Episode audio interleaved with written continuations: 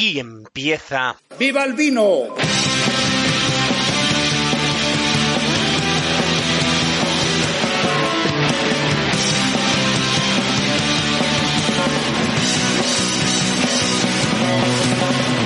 Saludos vinócratas, bienvenidos a la segunda temporada de Viva el Vino, tu podcast de vino.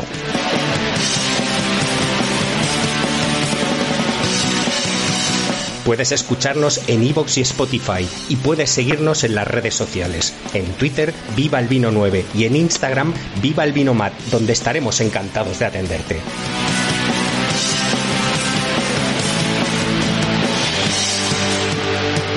Siguiendo con los programas dedicados a variedades de uva, nos parece que ya iba tocando una blanca.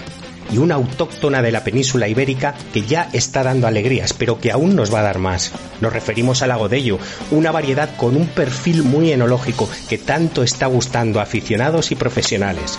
Prepárate para saber más de esta variedad y de los tipos de vino que produce. Esto está a punto de empezar.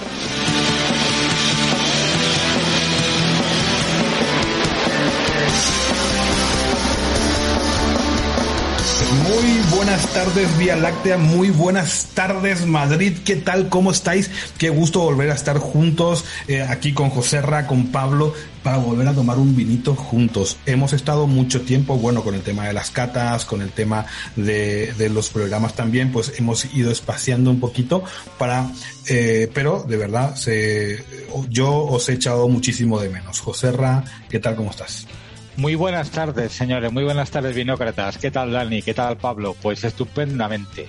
La verdad es que sí. Eh, ha pasado, han pasado unos pocos días y deseando volver con todos vosotros eh, para hablar de este tema que nos une y nos gusta tanto, ¿eh? como es el vino. ¿Qué tal, Pablo? Saludos, vinócratas del sistema solar. Pues aquí andamos a hablar de vino y a tomarme un vino con vosotros, que es lo que apetecía. Sin más dilación, podemos. Claro que sí. Sí, señor. Eh, ¿te, te, acuerdas que habíamos hablado, Pablo, de, de, de, aquel vino que fue al espacio, que eran Sí. 12 botellas, ¿te acuerdas? Pues Sí, para sí, precisar un poquito más, esto ya pasó hace mucho tiempo, fue en febrero, en enero llegaron las botellas, en febrero, y ya se cataron vueltas, los vinos. Era, era Chateau Petrou, Chateau Petru. eh, bueno, vino de nada. No, y se cataron los vinos y sí que encontraron ligeras diferencias, ¿no? Pudieron identificar cuál era el vino, o sea, la gente que conocía el vino y tal, se hizo una cata, se pudo identificar el vino y la verdad que el vino no ha perdido cualidades.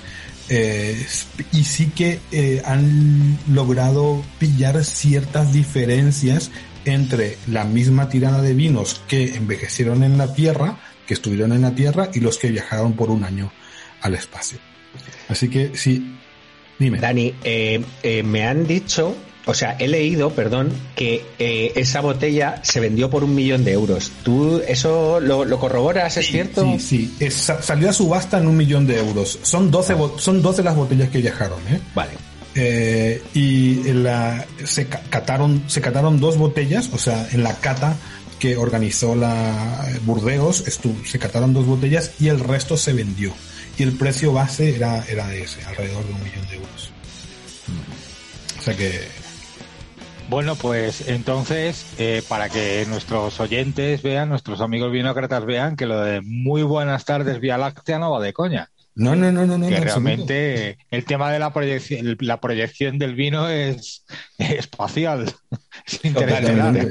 Yo creo que eso Yo hoy he saludado al sistema solar directamente. Sí, totalmente, totalmente. Y bien, ¿no? Yo Y creo que lo Martian, pues- del marciano, ¿no? Que plantaba patatas, pues eh, a lo mejor tendríamos que probar con uvas. En la película. Bueno, bien, eh, señores. Pues de qué vamos a hablar eh, hoy. Pues hoy vamos a, vamos a hablar de, de una de esas variedades que nos gustan mucho, que, que además han formado y forman parte de esa nueva enología eh, en España y que, y que gusta a mucha gente, ¿no? Es una variedad que eh, empezó siendo anecdótica y cada vez más esa plantación de esta variedad ha ido creciendo, ¿no? Eh, vamos a hablar del agodello. Pero antes, chicos, quería leer unas, unos mensajes que la gente ha ido dejando en todo este tiempo, ¿no? Eh, y que han entrado en contacto con nosotros, mucha gente. No vamos a leer todos los mensajes porque, porque hay muchos, pero hemos elegido sobre todo eh, tres o cuatro porque, porque estaban, eran muy concretos, ¿no? Pues bueno, nada, el de Julio Martín pues nos habla de la cata, que, hizo la cata con unos amigos eh, y luego dice que bueno, que me resulta interesante y hacéis una combinación muy buena entre los tres, cada uno de vosotros aportando su granito de arena. Muchísimas gracias, de verdad. Hacemos lo que podemos, tampoco es que sepamos mucho nosotros, ¿eh? estamos aquí frente a un micrófono y se hace lo que se puede. Dale, José. sí, yo es lo de siempre, nos damos importancia, pero vamos, nada más. Sí, es verdad. Luego él nos pide lo de Monastrell, hablar del fondillón, hacer algo sobre champán, que, tenemos, tenemos previsto hacer un programa de champán, sobre todo porque Pablo yo creo que es una de esas personas que sabe mucho de, este vino. Y, bueno, bueno. Hombre. Me gusta, me gusta. Sí, sí, sí, te gusta. Y yo creo que esa es la, la condición sine qua non para que sepas sobre esto, ¿no? Eh, y nada, pues luego también... Lo único, lo único que sí... Es que hay tantas cosas, tantos, tantos temas de los que hablar y vamos a ir hablando todos ellos, vamos a ir desarrollando todos ellos con el, transcurso del tiempo. Sí, eh, iba a decir de Pablo que realmente sí es una persona bastante conocedora de, de los espumosos, del champán, pero que si os dice que va, que va a hacer una compra de vino, eh, no os lo creáis, porque a nosotros nos ha dicho varias veces que nos hemos apuntado varias veces a traernos varias cajas de Francia y, y nunca han llegado. Cierto es que no nos lo ha cobrado, ¿eh? Pero es que tengo, tengo, tengo mucho que. tengo, tengo, tengo mucho almacenado y hay que darle salida, ¿sabes? Antes de comprar otra vez. Ya, bueno, pero pues, nosotros seguimos pues, esperando. Véndenos el tuyo, coño. Sí. Ese no se vende. Eso es para guardar. De verdad, macho, esta gente que guarda vino, José Se los quiere beber a cara perro el tío. bueno, pero hay que, que llevo guardando durante el tiempo. vez que estuve en su casa, vamos, tomamos unos vinazos, unas cosas increíbles, Pablo, de verdad, y se agradece. ¿eh? A veces así, te, te miro así con, con y, tú no, no, te das cuenta porque, bueno, porque no me ves, pero con incredulidad, ¿no? Digo, joder, macho, este tío guarda vino y lo hace bien. ¿No? Y dices, ojalá yo pudiera ser como él cuando sea grande. y no, me he preocupado por ello y es verdad que sí, sí, guardo vino y tengo, bueno, pues eh, cosillas guardadas que, que apetece, que apetece. Por cierto, el otro día estuve en un, en un bar, eh, es una marisquería en realidad, pero bueno, es un, bar de un barrio de Madrid. Eh, eh, que el tío se eh, sacaba los vinos, eh, tenía vinos en la, en la, carta que yo decía, bueno, están un poquito caros, ¿no? Pues eran vinos por copas, están un poquito caros, pero luego me empecé a pedir y vi que tienen, tenían varios años de guarda.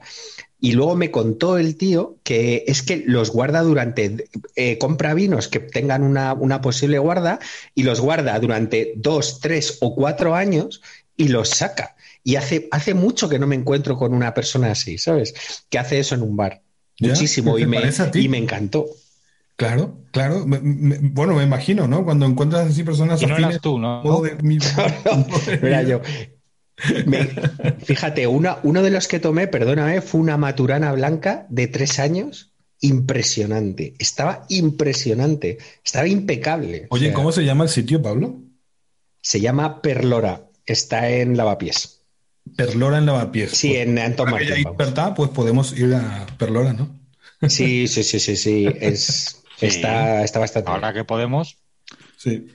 Eh, pues esto, este tipo de, cosas, como la, que hace este, este señor en Perlora, eh, es que, claro, es que no las hace nadie, porque eh, realmente tener inmovilizado ahí eh, esa, en valor económico durante tantos años eh, esos productos, eh, pues es algo que no hace nadie. Esto lo que denota es una persona que realmente es amante del vino, sin ninguna duda. Amante del vino. también os parecéis, Pablo. Y, perdóname, y muy amante de su trabajo de eh, hostelero. ¿eh? Es un tío que sabe un montón. Por lo visto, tiene un género de mariscos. A ver, eh, yo sinceramente, el, el sitio. Eh, no, es que sea caro, sí estará bien porque tiene un producto muy bueno, pero, pero vamos, hay que pagar un poquillo.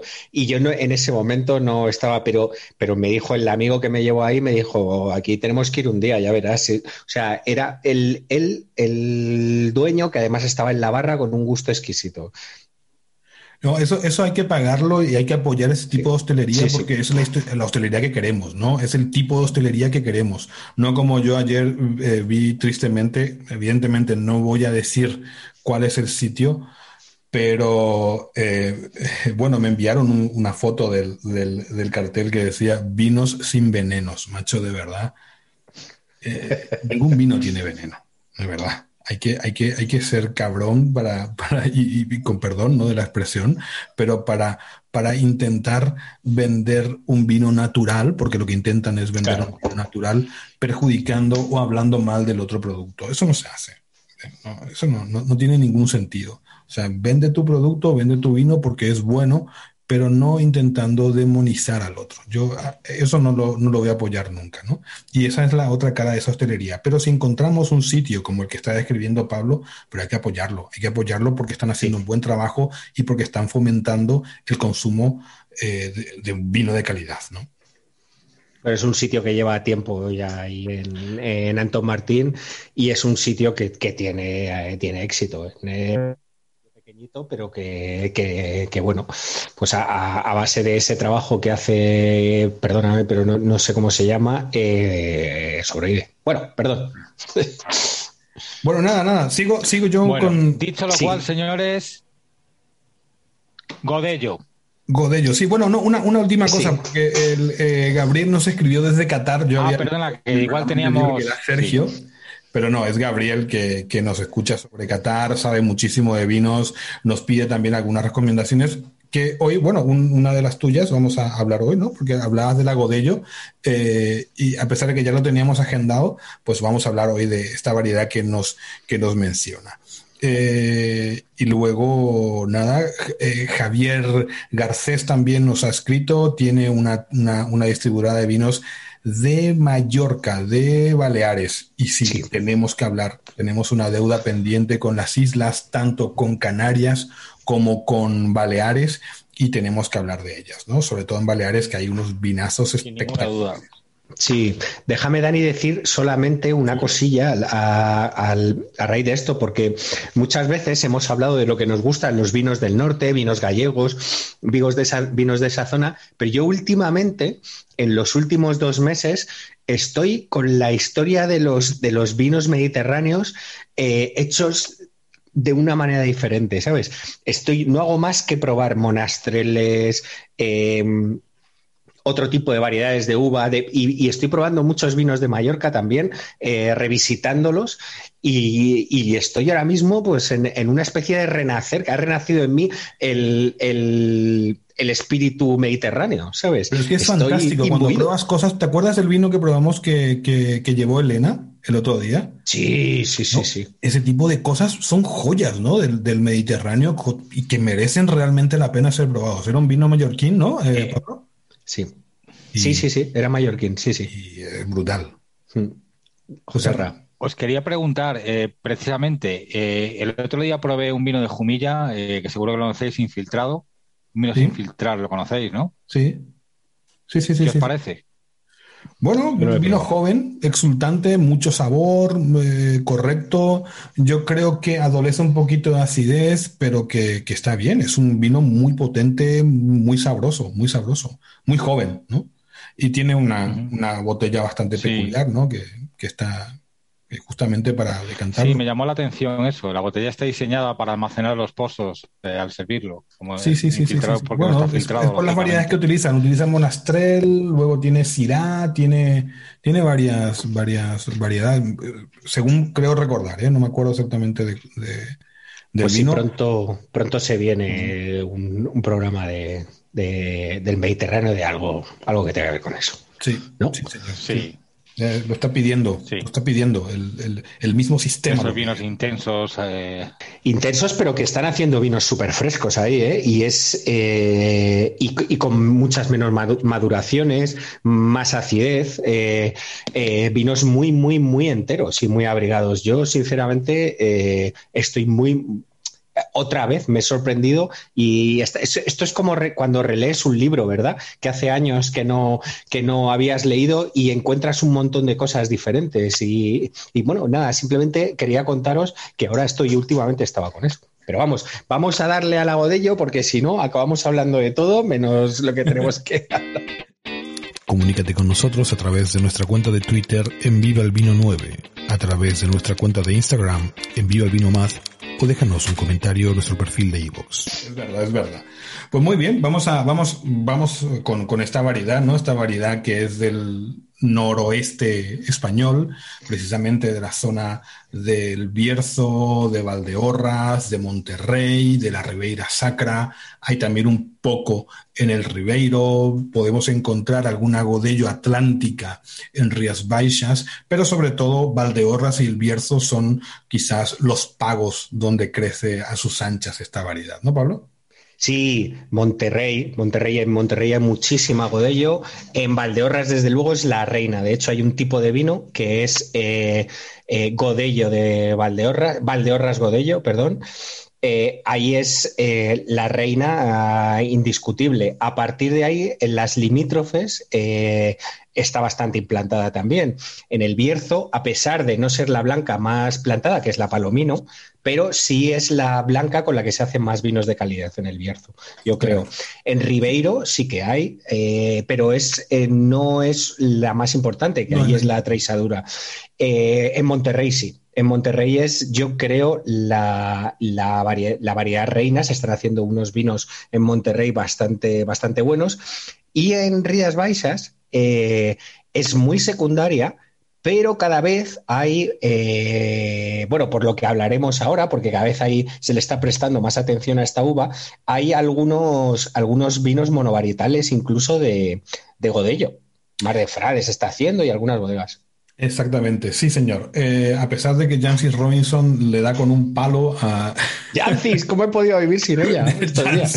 la señora Jancis, le he estado leyendo, está leyendo algunos artículos que tiene sobre, sobre la Godello y, le da con un. Bueno, por supuesto, en salsa asortes, dice que ella descubre la Godellos con asortes y habla muy bien del hermano pequeño, del Louro, eh, del Louro Dobolo, ¿no? Y habla muy bien de los palacios y tal, y luego se toma con una Godello hecho con un agodello de una bodega de, de, de Rías Baixas y le da con todo. Dice, así como hay grandes godellos en Valdeorras, luego tenemos la contrapartida, ¿no? Que es un, vino mediocre. No voy a decir qué marca es porque tampoco interesa, ¿no? Porque además es un artículo de 2019.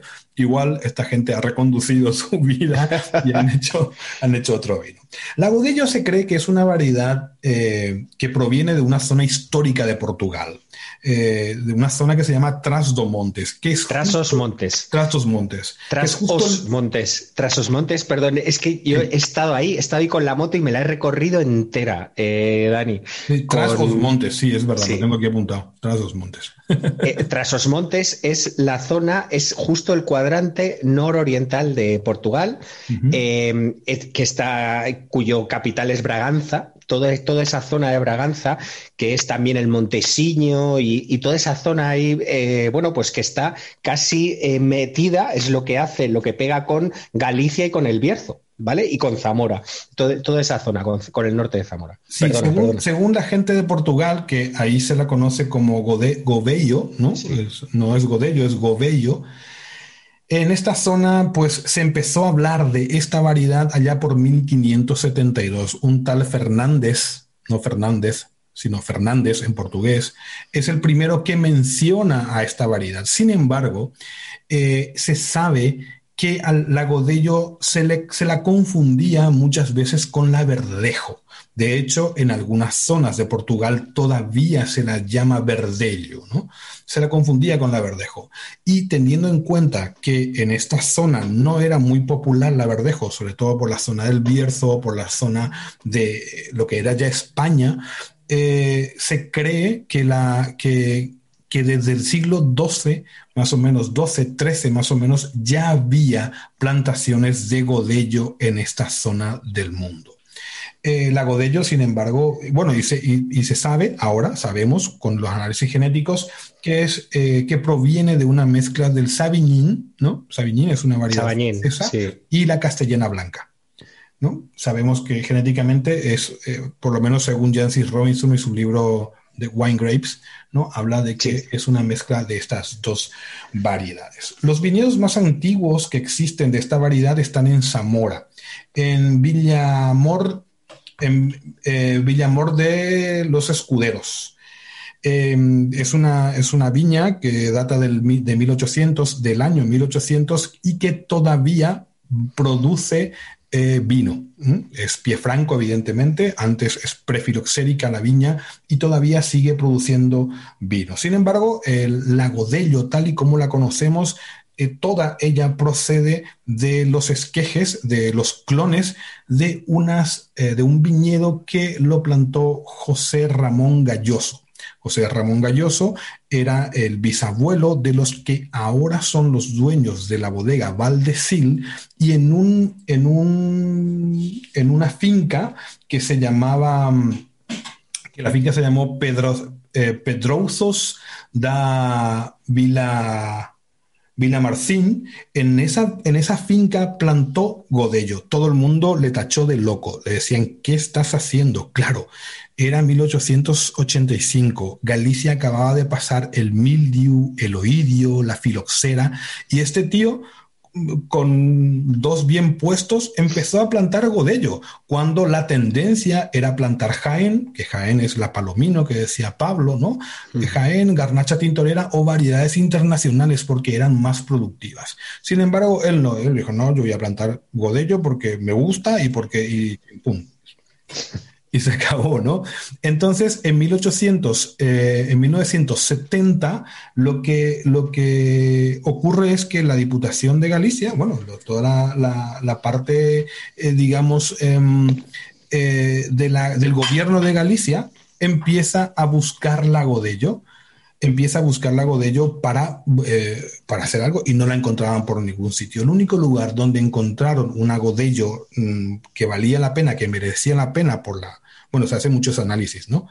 Era, fue en esta finca, en esta finca que actualmente es Valdecil. Y a partir de ahí se planta, se empieza a plantar viñedos, sobre todo en el Bierzo y en Valdeorras, que son los dos feudos, digamos, de esta variedad. Claro, es que Claro, pues eso, claro, eso, se ve cuando viajas a la zona. Eh, Valdeorras está en el corazón del río Sil y la ribera del Sil se extiende, bueno, está primero antes en el, en el Bierzo y sigue el Valle del Sil haciendo los cañones en la Ribera Sacra, que también hay, hasta llegar a confluir con el Miño, casi, casi en un poquito más, más allá de los valles del Sil, casi en Orense, casi llegando a Orense.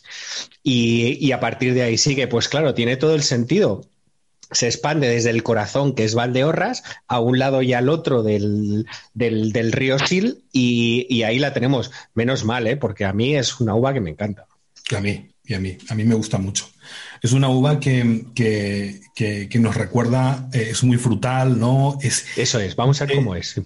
Sí, vamos a hablar de cómo es. Eh, ¿Quieres empezar tú, Pablo? Vale, mira, yo creo, a mí siempre me ha parecido, eh, yo, destaca por, por su acidez, acidez media alta. Para mí, quizá no tenga ese punto de acidez tan alto como la albariño, pero prácticamente, está, está prácticamente ahí por el, por el estilo.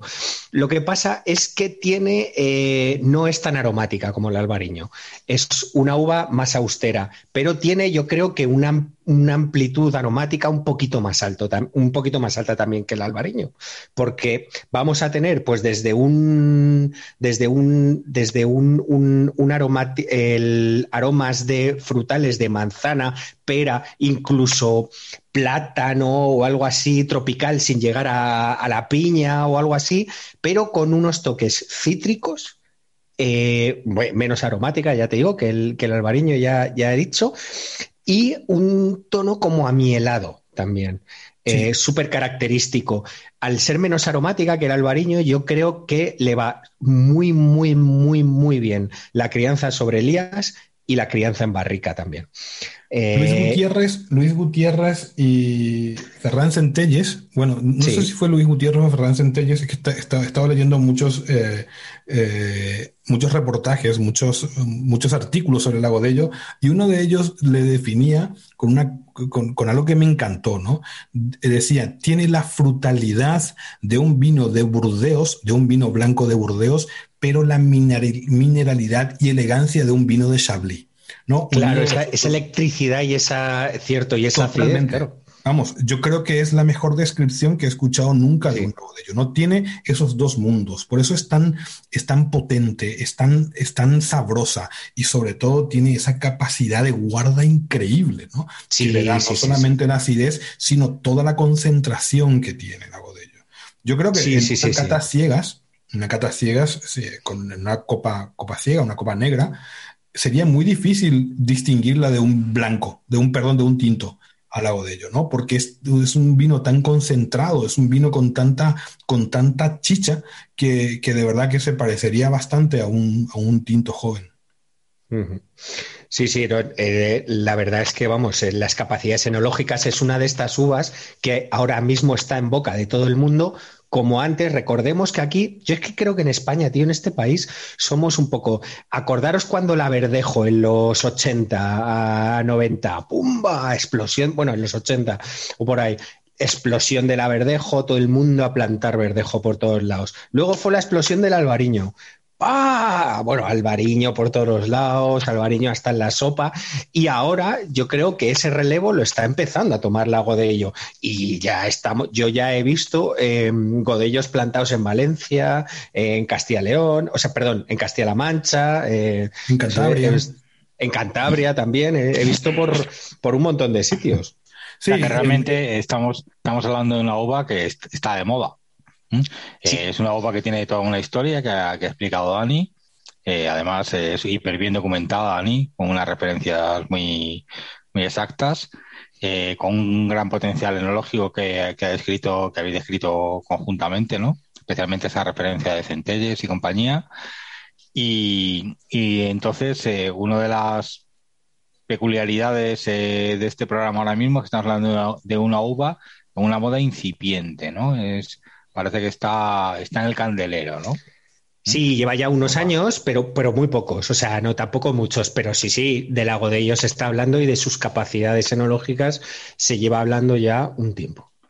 No obstante, en cuanto al, eh, en cuanto al terroir, a, los sitios donde se cultiva, eh, realmente cambia mucho un sitio a otro. ¿Dónde adquiere más su expresión auténtica la, la Claro, pues mira, esto es, esto. es súper interesante porque, claro, claro, claro. Voy a, voy a decir yo algo, Dani, y ahora, te, doy, te, doy, te, doy, paso a ti. Esto es súper interesante porque el agodello eh, eh, primero, vamos a decir que es, es, una uva de ciclo corto, de, ciclo, es una de las más tempranas, ¿eh?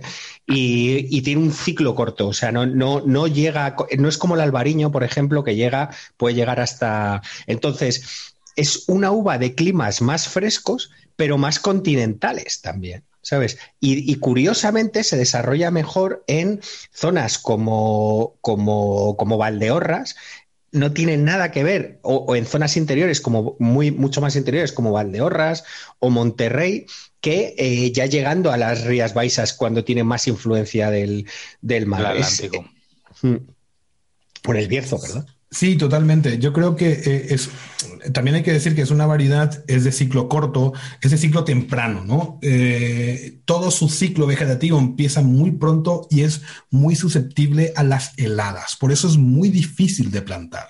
Era por eso que le decían a este hombre, a José Ramón Galloso, ¿no? Que estaba loco, porque era una, variedad bastante complicada, ¿no? Las heladas en la zona del Bierzo, en el Bierzo, tenemos que decir que es un valle que está, eh, perdón, el Bierzo, el Valdeorras es un valle, ¿no? Es un valle que, que está circundado por un río y que alrededor hay montañas, unas montañas de incluso 2.000 metros de altura.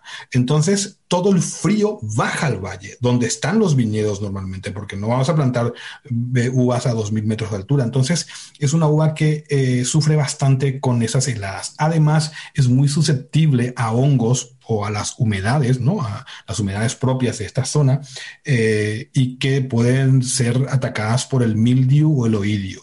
Es resistente a la botritis cinerea, o sea, cuando ya tiene el fruto, el fruto es bastante resistente a este tipo de hongos, pero sí que es verdad que eh, es, una, es, una, es una variedad que es bastante susceptible a cierto tipo de, enfermedad. A las heladas, por eso, por eso se planta en los valles de los ríos. En los valles de los ríos el aire se mueve, entonces impide que en bastante medida que las cepas se hielen. Eh, imaginaros, eh, lo, claro, no solo por el movimiento del río hace que el aire se mueve, sino de la propia orografía, las pendientes y todo eso. Ya sabéis que, bueno, en, Borgoña ya hemos hablado de esto, que se, plantan en pendientes por eso, porque es y a los valles de los ríos porque el aire se mueve y eso hace que eh, no haya tantas heladas. Recordemos que pese a que estemos en el norte, estamos en una zona interior del norte. Y por eso aquí los valles de los ríos, el lago de Ello, son tan, tan, tan importantes. A ver, a ver, entonces vamos a ver una cosa. Es que esto, que habéis descrito un contexto eh, súper, hiper complejo en cuanto a las condiciones de la uva, ¿no? Por un lado, es una uva, eh, estáis diciendo que se da mejor en el interior, eh, en climas fríos, pero no se va bien con las heladas. O sea, que tiene que estar claro. en una zona fría pero Que, la, que la se fresca, pero que las heladas eh, no, no, peguen ahí. O sea, por ejemplo, sería eh, una uva impensable en, medio de la meseta, ¿no? En medio de Castilla o en otras zonas donde las heladas sacuden de narices, ¿no? Sería impracticable. sería absolutamente impracticable. Entonces son esos valles que estáis diciendo, donde a veces se produce incluso estos fenómenos de inversión térmica, ¿no? Eh, que realmente... No, no, no, en los valles de los ríos eh, el aire se mueve, no hay... Se mueve ahí. A ver, en una hondonada, ¿sabes? Sí que hay, en un embalse, en todo esto sí que hay fenómenos de inversión térmica y puede llegar, pero donde hay un río, en un valle de un río, el, aire se mueve. ¿no? El movimiento del agua y la propia orografía. Valles más abiertos, ¿no? Que Valles, valles de ríos, ¿sabes? En los ríos el agua se mueve. Por eso en el Rin se planta tanto, en el Mosela, en, en, el norte de Francia, bueno, en Francia todo es en valles de ríos. El, Loira, si, si, te fijas, el Loira, el Ródano, el. el o sea, es todo así. ¿Por qué? Porque esto hace en, climas tan al norte, tan fríos, eh, allí son fríos, aquí son frescos, pues que, que, se mueva. Pero claro, la, la Godello es de, maduración muy temprana. Entonces, tiene ese riesgo de heladas. Por eso, ya te digo, tiene que ser justo es que eh, su hábitat ideal es el que, en el que está. Claro, además tenemos que tener un momento. Eh, cuando este señor, cuando este José Ramón eh, eh este compay mío, decidió plantar esto, ¿de dónde, ¿de dónde la trajo? Ahí me he perdido antes. La, la, la, la, Godello ya, ya estaba por la zona, ya había en la zona, ¿no? Decíamos que, que es originaria de Portugal, que posiblemente haya, haya nacido allí y ya se plantaba en la zona. Entonces, lo que pasa es que cuando vino la filoxera, se replantó todo el viñedo y él decidió apostar por esta variedad cuando otra gente eh, apostó por, por, variedades más productivas, ¿no? Decíamos como la palomino o la garnacha tintorera o, u otras variedades eh, internacionales, ¿no? Pero la variedad, la Godello siempre estuvo en esa zona, siempre hubo en esa zona. En la zona de León, en la zona de, del Bierzo, ¿no? En la zona de, de, Monterrey, en toda esa zona siempre hubo Godello. Sí, y en el noreste de Portugal, claro, igual, si es que es la misma zona, no, no entienden de fronteras. Sí, vaya, sí, eh, por ahí, sí, sí. Claro.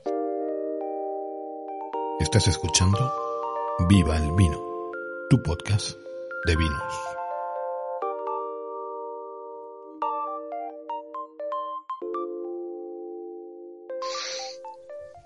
Muy bien, entonces, eh, bueno, estamos hablando de una uva eh, con una historia muy peculiar, eh, una uva que requiere unas condiciones muy concretas, que, destaca especialmente la zona esta que habéis descrito, el interior de, de interior sur de Galicia, quería, hacer una aclaración de lo que decía Pablo, ¿no? Pablo hablabas, evidentemente, dentro, dentro de, los ríos, o sea, el valle, los, ríos son conductores de, y, hay muchísimo movimiento de aire. Pero también tenemos un problema, lo que decíamos, tenemos hongos, porque hay Sí, bastante humedad.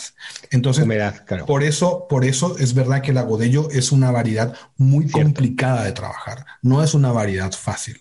O sea, si apostamos actualmente por la Godello es porque tiene un potencial enológico altísimo y un, pro- un potencial de crianza y de envejecimiento muy importante. Sí, cierto. Y soy, soy testigo, yo he sido testigo de los problemas de hongos que tiene el agodello. Porque he visto, el, bueno, eh, eh, cuando yo estuve en el Bierzo el año pasado, eh, en el Bierzo hay, cada vez se planta más godello. Eh, viene, te viene la lluvia, claro, eso ahí llueve, llueve bastante, ¿sabes? Es el, es el norte. Te viene la lluvia mm, lo suficientemente lejos de la vendimia para que puedas sulfatar, pero lo suficientemente cerca para que, para que estés acojonado por si le pasa algo y corriendo a sulfatar, ¿sabes? Las, las viñas. Claro, claro, claro, claro. Es que es un, es un problema eh, eh, grande, ¿no? Cuando vemos los precios de, las- de los godellos, que no suelen ser vinos blancos como un vino de rueda, pero si entendemos el contexto en el cual se produce el vino, ¿no? Si entendemos eh, todos los problemas que tienen los viticultores para cuidar esta uva tan buena, enológicamente hablando, pero tan delicada, tan difícil de trabajar, entendemos muchas cosas, ¿no? Y yo creo que es, es digno de mencionar esto, sobre todo por la gente que está haciendo un trabajo encomiable en esta zona de España.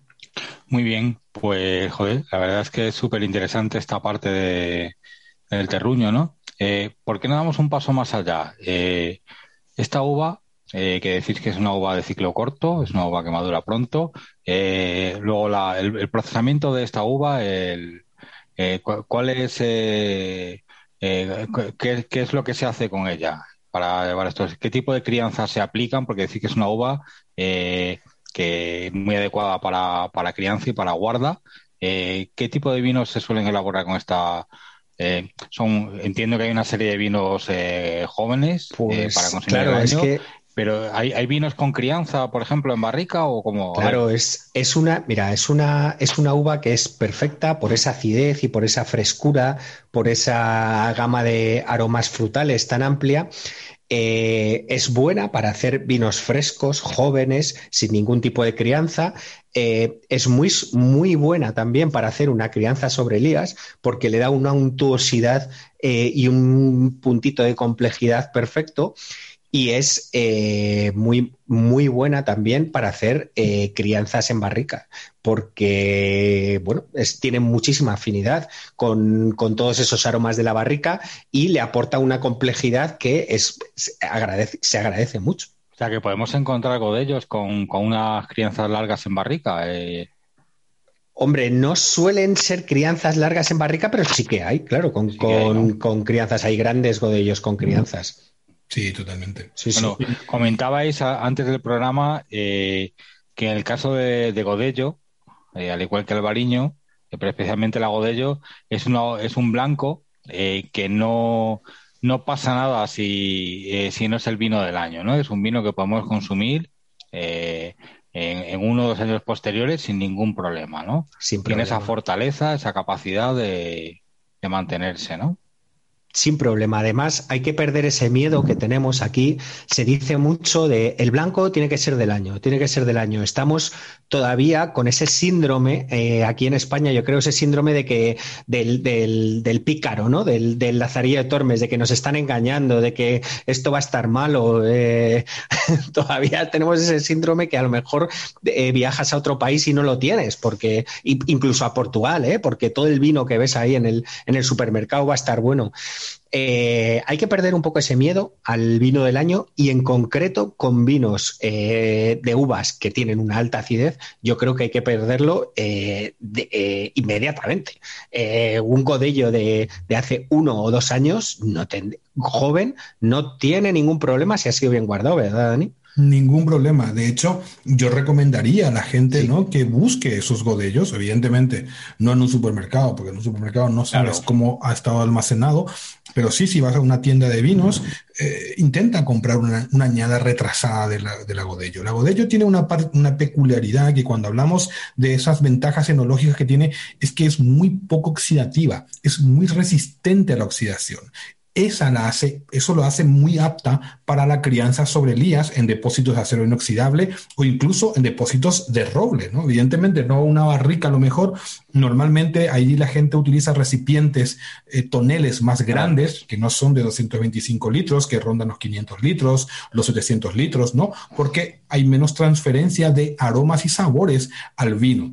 Pero hay grandísimos vinos que evidentemente no tienen la misma crianza que un vino tinto, pero que sí han pasado un tiempo suficiente como para mm. dejar esa impronta de, sabor y de complejidad de los vinos. Así que es verdad, hay que perder el miedo y hay que empezar a beber vinos de estas variedades, tanto la albariño como, como, como la godello, beber vinos un poquito más viejos para, para poder apreciarlas, apreciarlos con todo su potencial. Bien, queda claro el mensaje.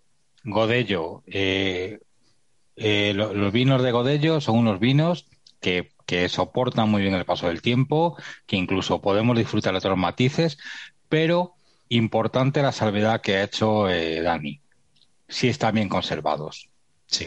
Eso, en determinados circuitos comerciales, como el que ya conocemos todos, estos lineales grandes, no lo tenemos garantizado nunca. Ahí es problemático incluso que pase un verano, como aquel quien dice. Entonces, eh, podemos buscar este tipo de vinos eh, con uno o dos años, pero en sitios eh, más especializados para tener garantía, para no llevarnos a una sorpresa desagradable, ¿no?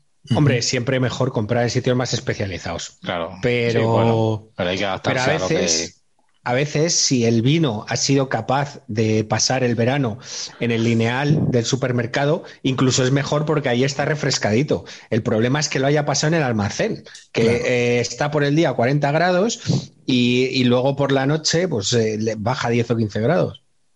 Yo creo que eh, como somos eh, animales de costumbre, ¿no? Los seres humanos actuales, los seres humanos modernos, vamos siempre al mismo supermercado. La gente tiende a hacer eso, ¿no? Siempre vas a tu mercado, vas a tu tienda, vas a... Y, como que te apropias de eso, ¿no? Entonces, eh, yo creo que un ejercicio, si te gusta el vino y, y, puedes comprar vino de supermercado, porque a veces simplemente no se puede comprar vino de una, de una tienda, ¿no? pues toma la, la, la costumbre de fijarte si el vino que quieres comprar, dices, pues fíjate, este vino, pues fíjate si tiene rotación. ¿no? Incluso puedes dar la vuelta a una botella, ¿no? y dejarla un poquito, eh, y luego vienes a controlar si esa botella se ha movido, si se ha vendido el vino. Yo siempre que me preguntan si qué vino de supermercado pueden comprar, siempre recomiendo los vinos que tienen alta rotación, ¿no? Porque son los vinos que menos permanecen en, el, en los almacenes y que menos van a permanecer en el lineal del supermercado. Pero siempre Totalmente, y coger, y si no tiene rotación, eh, coger uno de atrás que tenga menos incidencia de luz. Claro. Y por supuesto vigilar eh, que eso ya es que está destrozado eh, y que no haya que, no haya residuos de vino por debajo de la cápsula, que eso indica una dilatación del vino y, una alta temperatura que, sí, la cápsula tenemos que tener en cuenta y vamos a. Vamos, lo veces, sí. La cápsula siempre tiene que moverse libremente, nunca tiene que estar pegada. Si la cápsula está pegada es que algo malo ha pasado dentro, entre la cápsula y el corcho, con lo cual deberíamos descartar esa botella. Esa cápsula siempre tiene que moverse libremente, ¿eh? porque eso quiere decir que no ha resumado vino.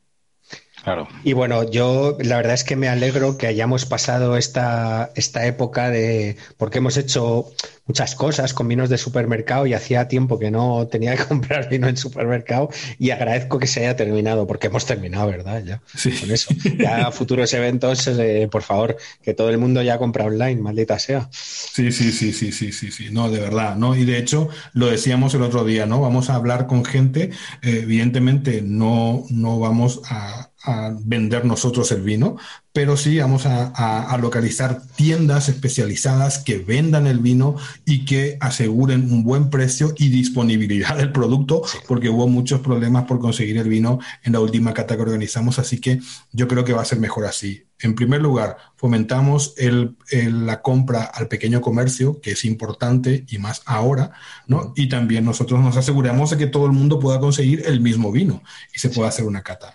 Bueno, a, pesar de que espero que la siguiente cata sea presencial ya, ¿eh? que nos podamos ver las caras. Pues también. Sí, pero la grabamos también para los que no, los que no, vivan cerca de donde la hagamos. bueno, claro, claro.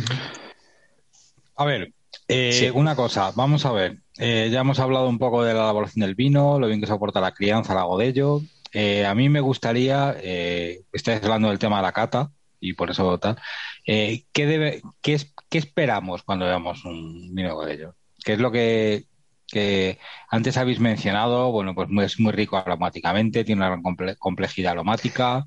Tiene complejidad, pero, pero no es un, un vino con, con, una, con una intensidad aromática una intensidad, muy. ¿no? Pero, Eso es. Pero sí tiene alta concentración, comentaba Ani, ¿no? En boca.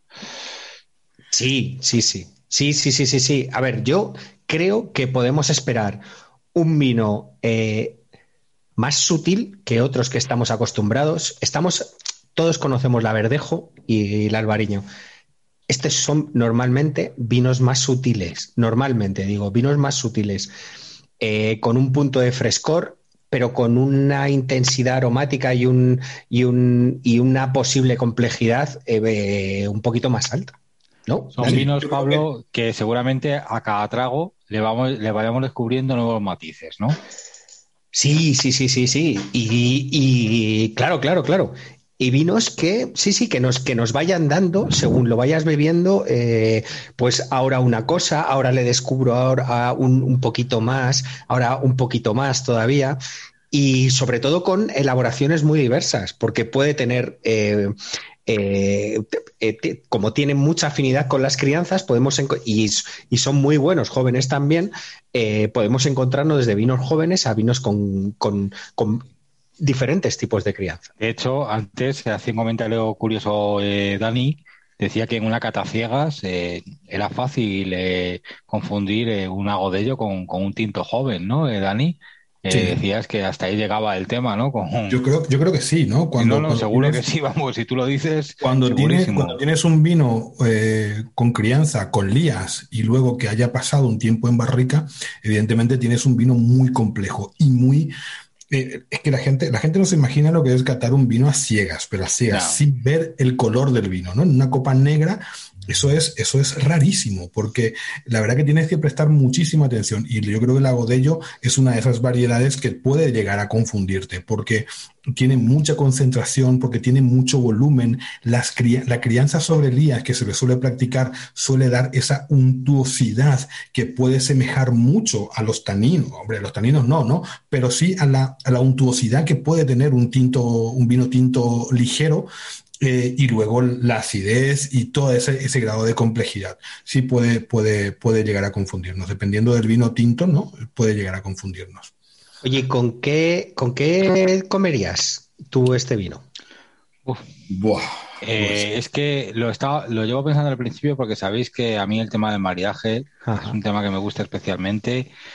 A ver, eh, sin ser un vino atlántico o tal, es que es un vino realmente versátil.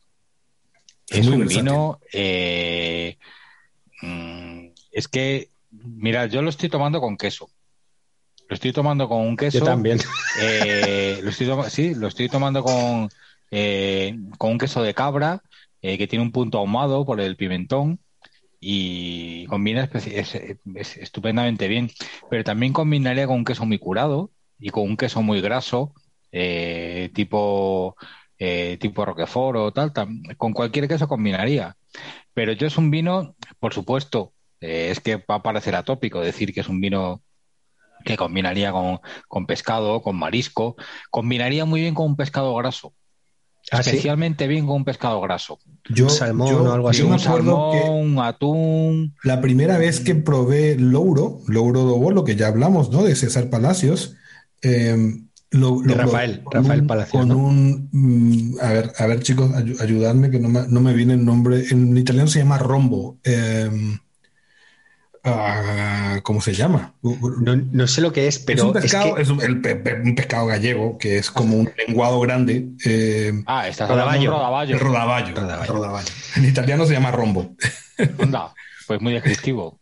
Rodaballo, hombre, desde luego. Y yo estaba pensando con una pasta también, ¿eh? Con algo tan sencillo como una sí. pasta, perfecto, pero perfecto. Una pasta, sí, una pasta, una pasta, un espagueti al año, simplemente sí, aceite sí, de oliva y o ajo. con ¿no? pesto o con tomate, o con, con salsa de tomate. tomate. Sí, pero fijaos una cosa. Eh, este vino eh, permite una intensidad de alimento quiero decir, este vino, estamos hablando de un pescado graso, que son más intensos. Yo he mencionado el ahumado del pimentón. Estáis hablando, eh, bueno, pues un pescado graso también, el rodaballo.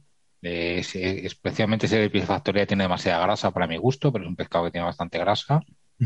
Sí, tiene mucho. O esta pasta que habéis mencionado con pesto, con ajo, aceite de oliva. Eh, es que tiene, está a la altura de esa intensidad. permite, no, no, es un vino. Pero te imaginas un, vino frágil un lacón cocido con grelos, ¿no? Con grelos, con pimentón, con aceite con patata, con cachelos, sí, sí, totalmente, sí.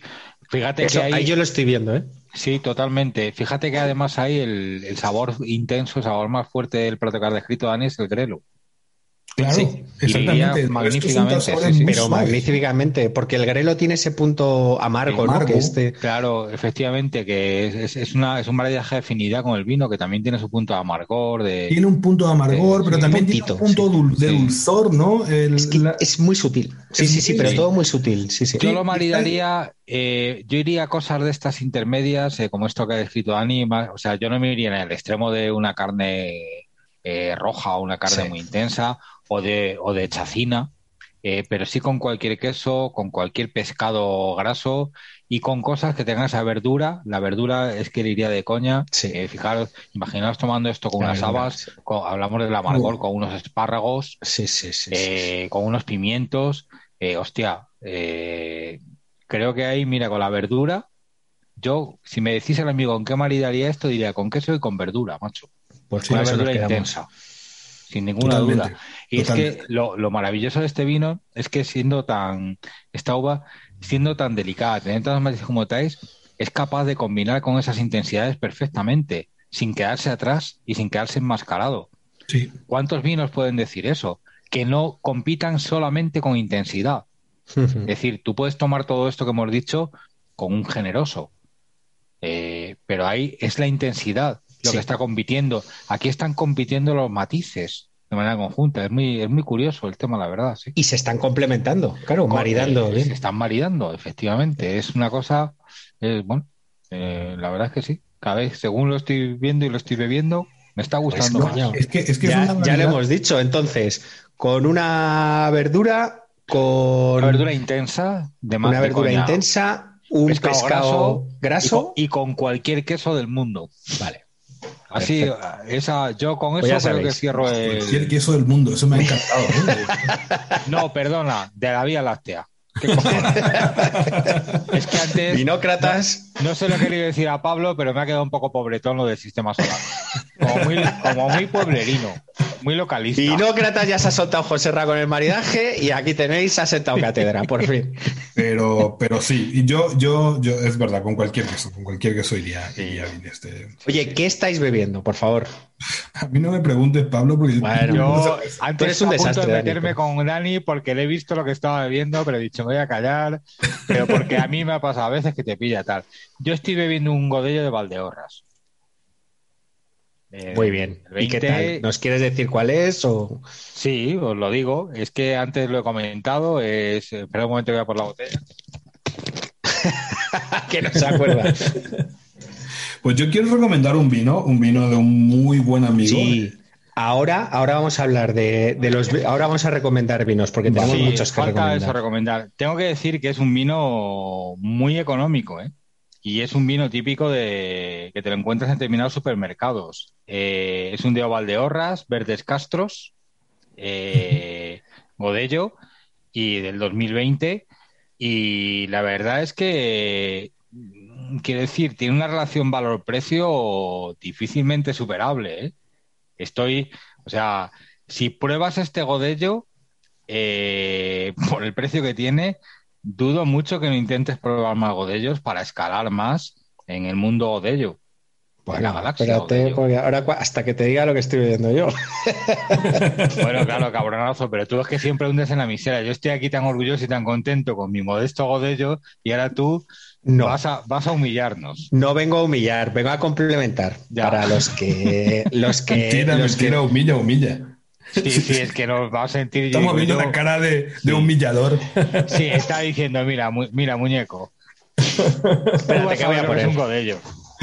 No, no, no, no. Eh, he de decir que no es un godello 100%, ¿eh? Se llama Chancelus, de hecho no tiene ni denominación ah. de origen. Se llama Chancelus, es de un productor de Ribeiro que se llama Bernardo Estevez y tiene eh, varias variedades de uva, entre ellas eh, Godello. Tiene nueve meses de crianza en barrica y tiene ese puntito oxidativo que a mí me encanta de Ribeiro también. Es un vinazo de veintipico euros. Pero ya, ya me parecía a mí porque tiene un color bastante. Sí. Pero muy, muy, muy profundo, ¿no? Sí, sí, sí, lo tiene. No, lo, no, lo, veis bien, pero es, es color, bueno, amarillo. ¿Y qué Amarillo tirando a dorado, vamos. ¿Qué crianza tiene, Pablo? Nueve meses en, en, en, en depósito, en barric, bueno, no son barricas, son fudres de 500 litros. Claro, sí, es lo que decíamos, ¿no? Suelen utilizar recipientes más grandes que eh, dan impronta madera, pero sí que cumplen la función de crianza, ¿no? De dar estabilidad al vino para, para su futuro. Y es impresionante, se nota en las lías, se nota. Bueno, es que tiene, tiene una complejidad impresionante. Bernardo Estevez, bueno, es uno de. Es bueno para los que estéis buscando algo más allá. Pero bueno, vamos a recomendar algo de ellos, que estoy yo no, perdona, una cosa que acabo de flipar, que mi modesto de ello que estoy bebiendo tiene 13 grados y medio. Sí, son vinos alcohólicos. Es ¿eh? que en la, si me dices que este vino tiene 13, grados y medio en esa cata ciega que comentaba Dani, te digo que ni de coña. Que sí que, a ver, claro, porque tiene mucha acidez, José Ray, por eso no lo has notado alcohólico. Pero eh, ten en cuenta que Valdeorras también es un sitio que hace calor, ¿eh? En verano. Hace mucho calor. Hace mucho. y, y, son vinos que dan. es una sartén, ¿eh? Eso es. Bueno, a ver, esto está un poquito más alejado de, de, Orense, pero, pero no, no, pero que sí, o sea, bueno, de, la ciudad de Orense, porque es, el, es la provincia de Orense. de Valdeorras, Pablo, de 16 grados. Hostias. Sí, sí, sí, sí, sí, no, no, no, claro. Y, yo también, de garnachas tintoreras y bueno, cosas así de. No, pero que es, es, lo que te digo, que sí, que sí, que es, es, es un vino que da alta acidez, perdón, es una uva que da vinos de alta acidez y, un, grado de alcohol también medio alto.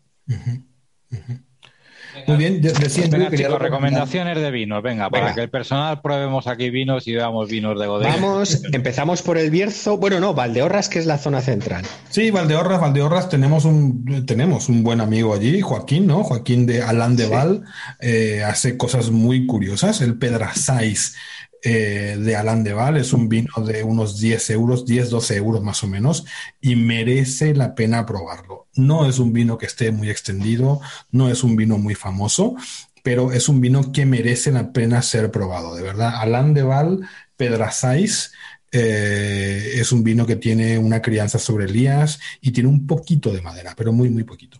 Así que creo que esa es mi Luego está allí, claro, Valdesil, por supuesto. Además, vais a encontrar una gama bastante amplia de, vinos en la bodega Valdesil. Y como no, Rafa, Rafael Palacios, ¿sabes? Eh, Rafael Palacios, yo creo que es el que encumbró la, la Godello. El, el, vino más, más básico que tiene es el Louro, que es un vinazo. Y luego está Asortes, que ya, bueno, pues es un vino de 50 euros, se sube un poquito. Y tiene otro, Dani, ¿cómo se llama? El, alto de gama. El de era Asortes, no me acuerdo cómo se llama. Vale, bueno, es igual. Pero que, vamos, que Rafael Palacios, Louro, ¿qué, qué, precio puede tener? ¿12 euros o algo así? el Louro vale 15. 15, vale merecen la pena. ¿eh? La que Rafael Palacio es una referencia que desde el más básico empiezas empezar por el básico y no te va a decepcionar, ¿no? Es la referencia. lo que quieras. Yo quería recomendar un vino, también un vino bastante singular, ¿no? El Pesas da Portela, que es eh, de la bodega Valdesil y que viene de ese viñedo de donde ah, salieron las, todas las godellos de la zona, ¿no?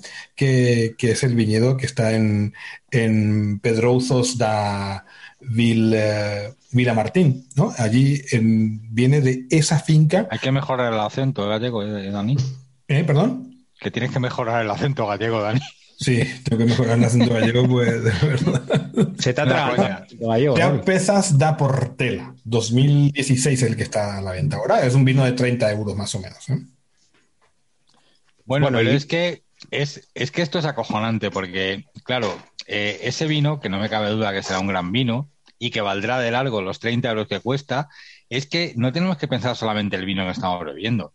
Es que estamos bebiendo el vino de las viñas que da origen a, toda a la mayor parte de los ellos que existen ahora mismo en la península. Exactamente. Es que, hostia, es que eso es, es algo increíble. Pensar en este señor, José Ramón Galloso este, que plantó este vino a finales del siglo XIX, que, que, que, realmente todo el mundo, como decir, le tildaba de loco, eh, que el tío eh, se, le, le, debía encantar esta uva y que decidía apostar por ella. Y ahora mismo, eso que hizo ese señor ha sido el origen de, de toda esta moda que estamos diciendo ahora, eh, que se está extendiendo esta uva porque tan enológica con tantas posibilidades, pues cuando uno paga 30 euros por una botella, tiene que pensar en todo eso también.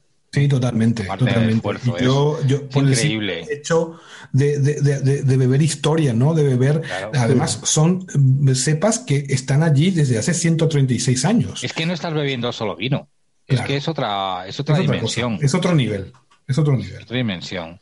Y ya si lo haces allí y tal, pues ya es. Vamos, es que hay que ir. Ya, bueno, pero ah. nos podemos transportar bebiéndonos. Es imaginar que estamos allí. De, a ver, vamos, eh, en, en, el Bierzo, eh, yo creo que ya todas las bodegas importantes están haciendo, están haciendo godellos, ¿verdad? Tienen viñas, tienen viñas de, de godello. Sí. Eh, eh, yo qué sé, eh, por probar uno que nunca vais a nunca vais a fallar, eh, de Raúl Pérez, el Trella Godello, que tiene también una crianza en madera, es un vino súper equilibrado, muy redondo, una relación calidad-precio impresionante. No, pero el casi brezo, todas las bodegas. Hay uno que se llama, no se llama Bierzo, se llama Brezo, Brezo como el gustito uh -huh. ese que crece, ¿no? La plantita esa. Uh -huh. Brezo, Godello brutal también. ¿eh? Pero casi todas las, las, bodegas ya tienen, que antes no solían tener. ¿eh? Ya te digo que la diferencia que hay plantado en el Bierzo entre Palomino y Godello es muy, muy, muy a, favor de la Palomino. Lo que pasa es que en el Bierzo, por esa tradición que tienen de vinos a granel y, y todo eso, bueno, pues, pero vinos de calidad. En el Bierzo hay un montón de Godellos. Muchos hacen crianza sobre Elías, además está como mínimo y y está genial. Y si nos vamos al, al otro lado, a, hacia, el, hacia el océano, eh, nos topamos con la Ribeira Sacra. Y yo, para mí, en la Ribeira Sacra siempre son mis tres, mis tres pilares. Algueira, Guímaro y Domino, Dominio Dovibey, Dovibey, perdón, impresionantes. Tienen, los tres tienen unos godellos eh, impresionantes. Bueno, en la, en la, Ribeira el godello es el vino blanco eh, dominante, ¿no? Sí, sí, sí. sí. Es, es, el, el blanco es de la Ribera es el Godello. Hay sí, otras variedades también, blancas, pero la Godello es la. También hay más, pero es verdad, sí, sí, la, la Godello es la, la fundamental. Es la, la mencía en tinto y la Godello en blanco. Exactamente. Es, Exactamente. Es lo que puedes esperar allí muy deseablemente. Sí, sí. mencía, pero en tintos hay más cosas, ¿no? La merenzao, la brancellao también está, me parece. En, en, sí, hay más cosas, pero. No, si hablo de variedades dominantes, no digo sí, claro. vamos, comercialmente al menos, no, no la, digo. La, la, fundamental es esa, igual que en Monterrey. En Monterrey, yo no sé, Dani, si tú conoces, yo sinceramente en Monterrey hay multitud de vinos de, de Godello, donde es la uva, la uva preferente, o sea, es una de las preferentes y es la fundamental, yo creo también. Eh, y había mucha gente que decía esto de vamos a hacer eh, una cata de vinos, eh, de vinos de Godello Monterrey versus eh, Ribeira Sacra. No sé, había, no sé, a mí me, mucha gente me dijo eso. Sí, no, yo, yo, creo que no tiene, no tiene mucho sentido, ¿no? Una pero ya... local, eso, pero eso es una, eso es una derby, ¿no? pero no. Sí, suena pero derby, que, pero que competición, hay... cada uno tendrá sus cosas, joder. Quiero decir que hay un montón. No como en Ribeiro, que ya es una uva, porque allí la, la, la más importante es la Treisadura, uh -huh. eh, y hay también otras, otras variedades. Eh, aún así, Coto de Gomariz eh, sí que hace eh, monovarietales de Ribeiro. Y, y, y, bueno, y Rías Baixas, los monovarietales de, de Godello, perdón, son, son una rareza. No es sí, son una rareza. Eh, y decíamos, hay bodegas de, de, las Rías Baixas que sí que tienen sus filiales en Monterrey, por ejemplo, eh, y hacen godello, pero no lo sé, no, no, tampoco he probado mucho de... Eh, ¿no? Es como, me estoy recordando la secuencia esta de Pulp Fiction, de Pulp Fiction cuando no escribe que le echan que los franceses le echan a las hamburguesas mayonesa. y dice, sí, tío, las bañas en esa. mm". Eso, déjalo. Buah, yo la última vez que fui a Francia me- me- eh, era, era, era tardísimo y me fui a comer, no sé si conocéis la marca esta Q, eh, Quick se llama, que es como el, allí no hay Burger King, no hay esas cosas, bueno, sí que hay, pero la que más hay es Quick. Qué horrible la, la hamburguesa, macho, de verdad. Yo no suelo comer hamburguesas de, de estos sitios, pero claro, había hambre, salíamos del Moulin Rouge y, y, y lo que había abierto era allí, porque nosotros no pagamos la cena, y había abierto un quick de estos. Qué horrible la hamburguesa, de verdad. Asquerosa. Pues sabéis que yo estuve una vez en un evento en Francia, macho, en un palacete. Eh, no me acuerdo ahora mismo, eh, joder, no me acordaré, del champán que ponían. Era champán a raudales, pero a raudales era que aquello no se acababa nunca. Pero Esas no- son las buenas fiestas, la que- Sí, las tío. que tenemos Y que en montar un, aquí. en un palacete, que era un museo, era la hostia. Hostia. Pero, ¿sabes de allí de salir al primer sitio donde había algo de comer, tío? No daban nada de comer los cabrones. Qué cabrón. Hijos de su Eso es muy madre, tío. francés, ¿eh? También, por otra Sí. parte. Joder, diciendo, tú pensando en la tortilla, en el cortador de jamón, no sé qué. y los tíos hasta las patas de champán lo que querías, y bien bueno que era, por cierto, pero macho, de comer nada, salí de allí y me metí un burger de mierda y me apreté un, un Claro, Big lo que fuera. tío, un doble. Dame lo que sea. Deme algo para el estómago. Pues yo igual, yo igual salimos y decimos, eh, vamos al hotel ahora mismo, pero el hotel estará todo cerrado, eran a una de la mañana, ¿no? Lo es único que, abierto. bueno, fuera de aquí, macho. No, y en Francia. A ver, París es París, pero en Francia quien haya estado sabe perfectamente que a partir de las 8, 7, 8 de la tarde, eso es, un- o sea, es el país más triste del mundo, quitando Toulouse y, y París, ¿sabes? O sea, el Sí, país más que triste. Del- también tendrá su ambiente, porque- ¿no? Que no Pero, no, no, pero no como, no como, no como los- lo, lo estamos acostumbrados nosotros. Toulouse es muy España, ¿eh? De Hombre, verdad. Toulouse es totalmente, es una ciudad española. Sí, Ahí sí que, pero totalmente parece, quiero decir, de, Sí, sí, pero sí, todo sí, el resto de Francia la es gente- lo más triste del mundo, tío. O sea, es tristísimo y parece, parece Y así es impresionante. como ¿eh? acabamos de perder nuestros dos oyentes franceses que teníamos. Pero y a todo esto, ¿y a vosotros qué, qué más os da? Pero, pero vosotros, ¿estáis ya toda la noche de fiesta ya también? ¿O qué? ¿Cuánto hace que no hacéis una noche entera de fiesta? Buah, ¿qué dices? Claro, Noche entera de fiesta, pues hace años. Vamos. claro. Por lo menos, año y medio. No voy a hacer el, no voy a hacer el cuestionario que hacemos entre algunos amigos porque no toca. Pero es que hay muchas cosas que ya no se hacen. Ya. Hombre, no sé, yo hace tres meses o por ahí, o cuatro. Hostia, no, ya Sí, ¿no? más. Una noche entera de fiestas, macho. Sí, sí, sí. Desde la pandemia esta yo no, yo, yo- yo no he hecho nada, ¿eh? O sea, nada, en, en absoluto. O sea, Yo he ido, que he Yo estado, eso, de que, de que estás, en, estás en Madrid o estás tal y dices, vamos a comer algo. ¿Qué hora es? Da igual, hay un sitio que está abierto. Y además enlazas con el sitio, con el- y además si te pasas de tal, enlazas con el bar de los taxistas, con los típicos Sí, que bueno, eso sí, pero eso era, Sí, sí, eso era sí. antes, José Ra. Ya no, ¿no? Mm, No. Ahora hay un drama a las 3 de la mañana, bueno, ahora y desde hace años, un drama a las 3 de la mañana hasta las... hasta- y los bares de taxistas queda alguno, pero, pero, pero, pero muy poca cosa, ¿sabes? Eso, yo las veces que me quedo es en casa de alguien, ¿sabes? Ya, bueno, pero sí que hay. En Madrid encuentras cosas para. eh, se encuentran cosas. Pero, pero es verdad que, que desde, desde hace un, de un tiempo a esta parte, macho, vamos, mi, mi barrio a las, a las nueve de la noche está todo cerrado. Y tú te vas y le dices, oye, que hay libertad. Ya puedes abrir a Eso suena como el cu... No, no voy a entrar en ese tema. No, nosotros hay tres cosas de las que no hablamos. De fútbol, de política y que era el otro, no me acuerdo. No, era de fútbol y política, de fútbol, dos cosas. Sí, pero, de verdad, o sea, ¿Sabes a yo, se yo lo, me fui a ¿sabes a quién se lo copié esto? Al, al, de, al de Rock FM, Ni idea. al pirata. Ah, El pirata de Rock FM lo dice, que el tío cuando le contrató para el programa dice, solo pongo una condición y es no hablar nunca ni de fútbol ni de política. eso es. Pues es nosotros que es lo llevamos a rajatabla. Nosotros Sí, igual. sí. Vale. Nosotros como el pirata. Sí, sí, sí, sí. No, entre nosotros sí, porque cada uno tenemos Bueno, la cada opinión uno Joder. Claro, claro. Yo necesito Pero que lo- que- nosotros que no la hablamos ni de de alimentación fútbol. de mi barrio, que la pizzería del barrio ahora hasta las 12 por lo menos, que se puede. Ya queda poco, Dani. Queda poco. Venga, no, pero sí se ánimo. puede, ahora mismo se puede. Ahora se puede, bueno, pues entonces abrirá. Pero la gente se tiene que, se tiene que quitar un poco el miedo también. Claro, Esto es que yo creo que va a costar. Es que esa, esa es, la, es la respuesta que me dieron, es que la gente no va, Claro. porque la gente no sale. Entonces, Eh, yo vaticino, vamos, yo vaticino como otros muchos, no es ninguna de original.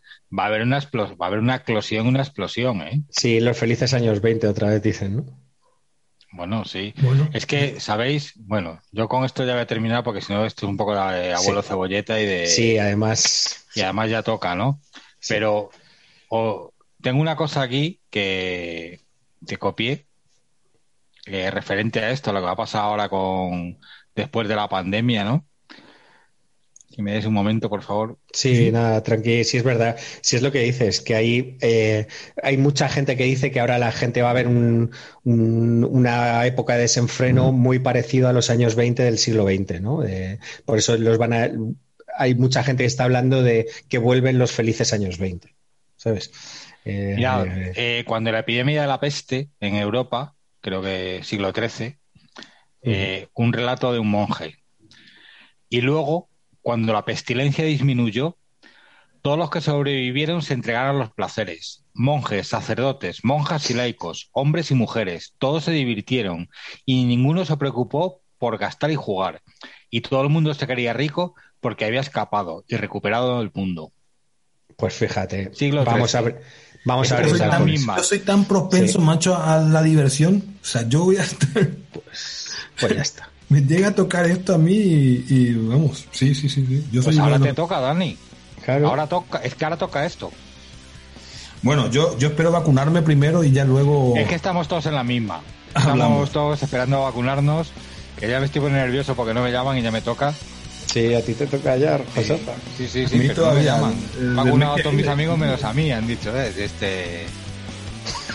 ¿Qué me han Está fuerte. Este lo ha pasado. A mí me vacunan, chaval, y no me paran, ¿eh? Sí. No, es que dicen que a los que llevamos la misma mascarilla al principio de la pandemia no hace falta que nos vacunen, ni de esto ni de nada. Bueno, señores, Venga. que ya se Bueno, está chicos, esto Adiós, vinócratas. Adiós, vinócratas. Adiós con Adiós. vosotros. Hasta la próxima. Viva Lago de hostias. Vale.